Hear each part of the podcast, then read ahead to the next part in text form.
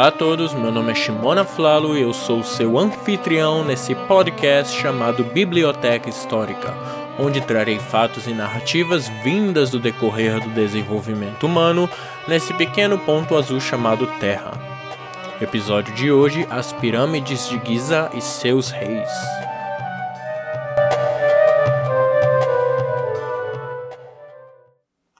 Capítulo 1 O Reino de Khufu no episódio passado, vimos como o grande rei Horus Néfero se tornou o maior construtor de pirâmides do Egito e como ele conseguiu, através de tentativas e falhas, construir a primeira grande pirâmide da história, a Pirâmide Vermelha.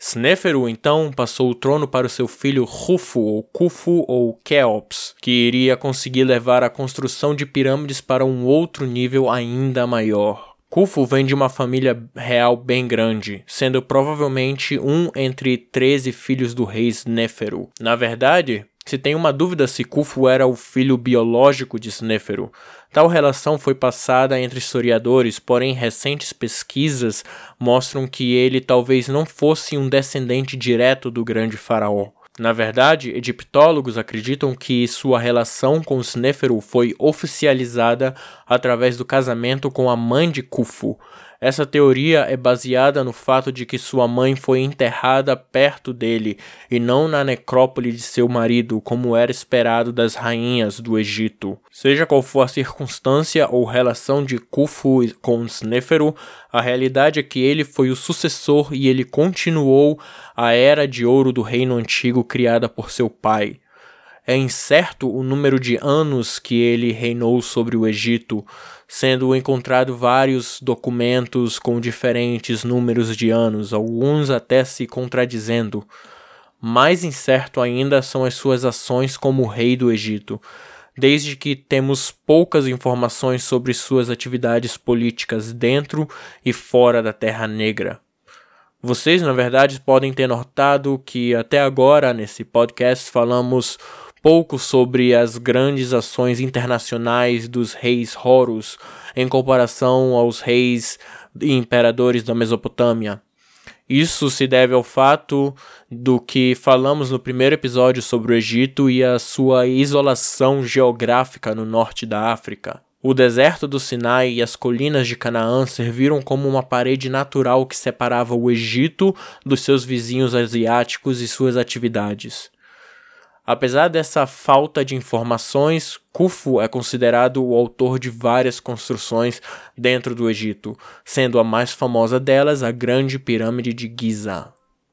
Capítulo 2 A Primeira Pirâmide de Giza é impossível hoje em dia você falar sobre o Egito antigo sem antes pensar ou mencionar as grandes pirâmides no território de Giza ou Gizé. A pirâmide de Khufu, em especial, é considerada o mais importante e mais impressionante trabalho de arquitetura e engenharia do mundo da antiguidade.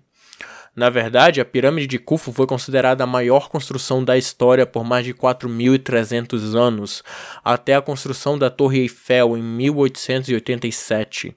Essa construção maravilhosa é considerada a primeira das sete maravilhas do mundo antigo e é a única a estar praticamente intacta até os dias de hoje. Com o tempo, a maior parte do invólucro liso do calcário branco foi removida, o que baixou a altura da pirâmide para os atuais 138,5 metros. O que se vê hoje é a estrutura central subjacente.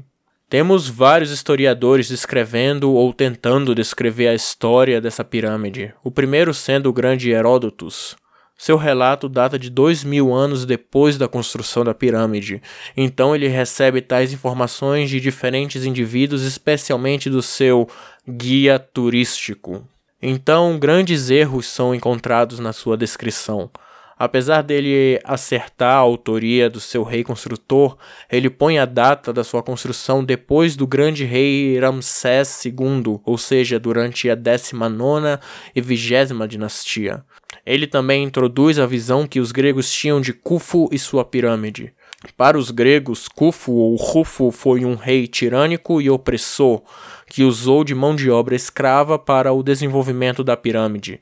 E isso é algo que eu acho que eu devo esclarecer para todos os ouvintes aqui do podcast. Apesar de que a imagem de escravos sendo chicoteados e carregando pedras pesadas para constru construir a pirâmide ser bastante famosa entre, entre nós, a realidade é muito menos violenta.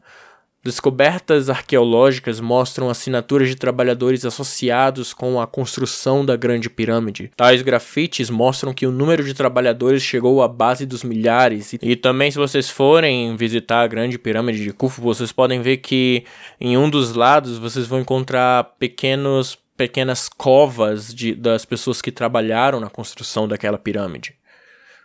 O que fez com que essas pessoas trabalhassem então voluntariamente em tais construções no meio do deserto? Bom, temos que lembrar que a vida na antiguidade dependia inteiramente da agricultura. No Egito, existia uma dependência gigantesca nas cheias e secas do rio Nilo. Como falamos antes, apenas uma vez por ano, os fazendeiros egípcios poderiam colher os frutos do seu trabalho, enquanto o resto do ano eles praticamente lutavam para sobreviver o clima do deserto do Saara. A existência das construções das pirâmides deu para o cidadão comum do Egito Antigo uma oportunidade de um emprego estável que era independente dos níveis do rio Nilo, além de também dar uma oportunidade espiritual para o camponês comum. De acordo com a crença egípcia, a sua recompensa no mundo vindouro dependia do tanto de ações que você tinha feito enquanto ainda estava vivo. Por isso que se dizia que o faraó iria se juntar aos deuses no pós-morte, desde que ele reinou e tomou conta da sua terra. Então, para o camponês chegar no pós-morte e dizer que ele tinha sido parte das construções das tumbas dos grandes reis era algo bem positivo em suas crenças. Com isso em mente, estudiosos estimam que 2,3 milhões de blocos foram usados para a construção da pirâmide de Khufu, junto com 5,5 milhões de toneladas de calcário, 8 mil toneladas de granito e 500 mil toneladas de argamassa. As pedras de granito da pirâmide foram transportadas de Aswan, mais de 900 quilômetros ao sul de Giza. As maiores pedras, pesando de 25 a 80 toneladas, formam os tetos da Câmara do Rei e as câmaras de alívio acima dela na, dentro da pirâmide. E assim conta o site Britânica. Os antigos egípcios cortavam as pedras em blocos ásperos, martelando sulcos nas faces de pedra natural, inserindo cunhas de madeira e depois embebedando-as com água. À medida que a água era absorvida, as cunhas se expandiam, quebrando pedaços trabalháveis. Depois que os blocos foram cortados, eles eram levados de barco pelo rio Nilo até a pirâmide. Diodoro Sículo traz que a pirâmide de Khufu era lindamente coberta de branco. Ele teorizou que a pirâmide tenha, teria sido construída usando rampas que foram removidas durante a aplicação da casca de calcário. Ele estima que o número total de trabalhadores tenha sido de 300 mil e que a construção durou por 20 anos. Seja o que for, a Grande Pirâmide de Khufu foi finalizada em 2570 antes da Era Comum e nenhuma mão de obra alienígena foi utilizada. Capítulo 3 Jedefre Com o fim do reino de Keops, temos o aparecimento do seu filho mais velho chamado de Jedefre, também conhecido pelo seu nome grego Ratoises e ele é o dono de uma complicada história familiar e ascensão ao trono.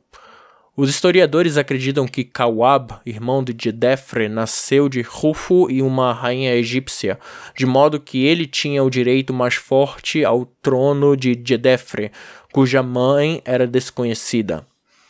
Todos os outros faraós empregaram o nepotismo para adquirir a posição que desejavam. Isso daria lugar a seus bons amigos e parentes no poder, mas essa prática produzia inveja, rivalidade e raiva, principalmente entre os nove filhos de Khufu. E esse foi o caso de Jedefre também. Ele se moveu mais rápido ao assumir a posição de seu irmão para ganhar o trono. Este foi um ato inaceitável para os membros da família real, mas Jedefre demonstrou um comportamento inflexível às custas de seu irmão. Uma decisão que arruinou as relações dos membros reais da casa de Khufu. Enquanto isso, Reteferes II casou-se com Kawab, Jedefre e Kafre, que eram todos seus irmãos, para complicar ainda mais o assunto.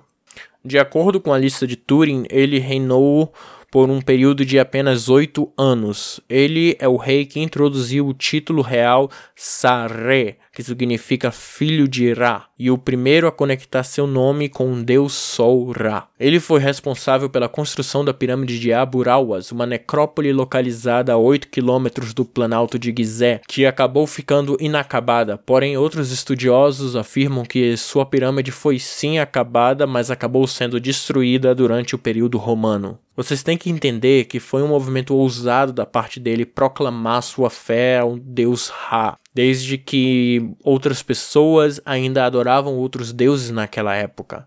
Outros historiadores afirmam que ele nasceu quando a adoração de Ra era uma parte notável da vida das pessoas, o que sustentava sua inclinação ao deus Sol. Em outras palavras, Jedefre apenas iniciou uma tradição que foi seguida até a quinta dinastia. Assim como Jedefre matou Kawab para tomar o trono e se casar com sua esposa, ele foi assassinado pelo seu irmão mais novo, Khafre, como vingança. Capítulo 4 Khafre e a Segunda Pirâmide de Giza depois da morte de Jedefre, temos a ascensão do seu irmão Khafre, ou Khafre, e eu tenho que dizer algo para vocês. Se não fosse pelo fato de que os reis da quarta dinastia tivessem construído os monumentos gigantescos, pouco se saberia sobre tais reis, claro, com exceção do rei Sneferu. Assim como os reis trazidos hoje, não se sabe por quanto tempo o rei Horus Khafre ou Kefren tenha reinado. O que se sabe é que ele foi o autor da construção da segunda pirâmide no território de Giza. A pirâmide de Khafre ou Khafre é a segunda maior pirâmide no local. Porém, se tem uma ilusão de que ela seja maior que a pirâmide de Khufu, pois ela se encontra em um local mais elevado. Porém, a pirâmide de seu pai mede hoje 138,5 metros, enquanto a sua pirâmide mede apenas 136,4 metros. O corpo de Khafre nunca foi encontrado dentro da sua pirâmide. Acredita-se que a pirâmide foi aberta e os ladrões levaram muitas das oferendas enterradas com Khafre apenas e apenas algumas centenas de anos depois que o faraó foi enterrado lá. Quando os arqueólogos estudaram a pirâmide no início do século XIX, dentro do sarcófago na câmara mortuária da pirâmide, eles descobriram apenas alguns ossos de animais em vez de restos humanos. Outra possível construção feita pelo rei Khafre teria sido a grande esfinge que se encontra próxima da sua pirâmide de Giza. A grande esfinge de Gizé teria sido esculpida como guardiã da pirâmide de Khafre e como símbolo do poder real, ela tornou-se deificada durante o tempo do Novo Reino. A Esfinge é a mais antiga escultura monumental conhecida no Egito e uma das estátuas mais reconhecidas do mundo. É incerto para nós como o grande rei Khafre tenha morrido. O que se sabe é que a coroa foi passada para o seu filho Menkaure, e ele ficaria conhecido como o último grande construtor de pirâmides. Capítulo 5 Menkaure. De acordo com a lista dos reis de Túrin, Menkaure pode ter reinado durante um período de 18 ou de 28 anos. Ele ficou conhecido como sendo um rei bondoso e sábio. Essa ideia pode ter vinda do fato de que sua pirâmide foi construída em Giza, porém ela tem quase metade do tamanho das dos seus predecessores. A altura da pirâmide é de 65 metros, menos da metade do tamanho das outras pirâmides em Gizé. Isso geralmente é interpretado como um sinal do declínio da riqueza e do poder da quarta dinastia, mas a alta qualidade e habilidade das várias estátuas de Menkaure encontradas dentro ou perto do complexo funerário parecem dizer o contrário. Existem três pirâmides subsidiárias associadas à pirâmide de Menkaure. É possível que essas pirâmides fossem destinadas às rainhas de Khafre. Pode ser que a rainha, vamos tentar dizer esse nome aqui, Kamerernebti, a segunda, tenha sido enterrada em uma das pirâmides. Menkaure tinha duas esposas, sendo Kamerernebti, a segunda, a sua irmã, e a sua segunda esposa, Raketre, sua meia-irmã. Com isso, o rei Horus teve três filhos e duas filhas, sendo seu filho mais velho o príncipe Quenri. Ele, porém, sofreu uma morte prematura, morrendo antes de seu pai, deixando a herança do trono para seu irmão mais novo, Shepsakaf. O rei Horus Menkaure veio a falecer no ano 2500 antes da Era Comum. Capítulo 5 Shepseskaf e o fim da quarta dinastia. Shepseskaf é considerado o último rei da quarta dinastia, e ele governou o Egito por apenas seis ou oito anos, e pouco se sabe sobre o seu reinado, exceto que ele completou a pirâmide de Menkaure iniciada por seu pai. A realidade é que desde que Shepseskaf completou a pirâmide de Menkaure, acredita-se que ele era o filho do falecido faraó, mas até hoje nenhuma prova concreta foi encontrada sobre as relações de Shepsekaf com seu pai. Sendo filho de Menkaure, sua mãe era obviamente a rainha, vamos tentar de novo, Kamerernepti, a segunda, ou a rainha Reketre. Da mesma forma, Kent Kaos, o primeiro, filha de Menkaure, foi considerada uma de suas esposas, enquanto a rainha Bunefer provavelmente era sua outra esposa já que ela foi mencionada como detentora do título sacerdotisa de Shepseskaf. Muitos estudiosos acreditam que Jedefta era filho desse faraó que o sucedeu no trono, mas essa suposição é criada apenas pelos escritos da literatura egípcia antiga. Nenhuma evidência arqueológica foi escavada até agora. Shepseskaf provavelmente também teve uma filha cujo nome era Kamaat, e ela era esposa de Psachepses, um nobre da época. Shepseskaf abandonou a tradição de seus predecessores de construir pirâmides para si mesmo e decidiu ser enterrado em uma mastaba em Saqqara. Essa escolha deste faraó ainda é um fato estranho para os historiadores e deu origem a várias suposições. A base dessa mastaba foi colocada exatamente como a de uma pirâmide, levando alguns egiptólogos a concluir que, devido à morte prematura de Shepseskaf, ele não teria conseguido completar sua própria pirâmide, e posteriormente seus familiares a transformaram em uma mera mastaba, um edifício muito mais simples do que uma pirâmide. Mas alguns estudiosos sustentam a opinião de que o próprio Shepseskaf poderia ter desejado uma tumba simples, ao contrário de seus predecessores, que o fizeram mudar o local de sua tumba de Giza ou Gizé para Saqqara, uma necrópole menos conhecida, porém local de enterro dos antigos reis. Apesar de ser considerado o último rei da quarta dinastia do Egito, nenhuma divisão é clara entre o fim do seu reinado para o início da quinta dinastia, mostrando as raízes arbitrárias dessas divisões. O que se sabe é que, com o fim do seu reinado, teve-se o fim do ápice da era de ouro do reino antigo do Egito. Apesar de que alguns de seus sucessores ainda desfrutariam de um período de estabilidade, o futuro do reino antigo da Terra Negra é algo mais triste do que se imagina. Porém, isso já é assunto para o nosso próximo episódio.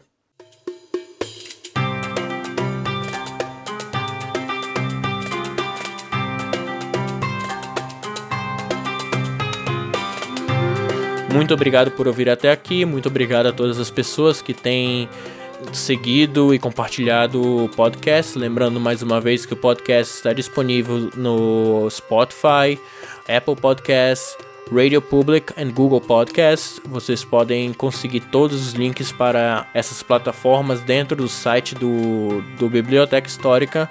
E por favor, continuem compartilhando e lembrando agora que a gente também tem um e-mail para vocês mandarem suas perguntas ou críticas ou até mesmo para dizer oi. E vou deixar o e-mail na descrição desse episódio. Mais uma vez, muito obrigado por ouvir até aqui. Nos vemos no próximo episódio de Biblioteca Histórica. Até a próxima.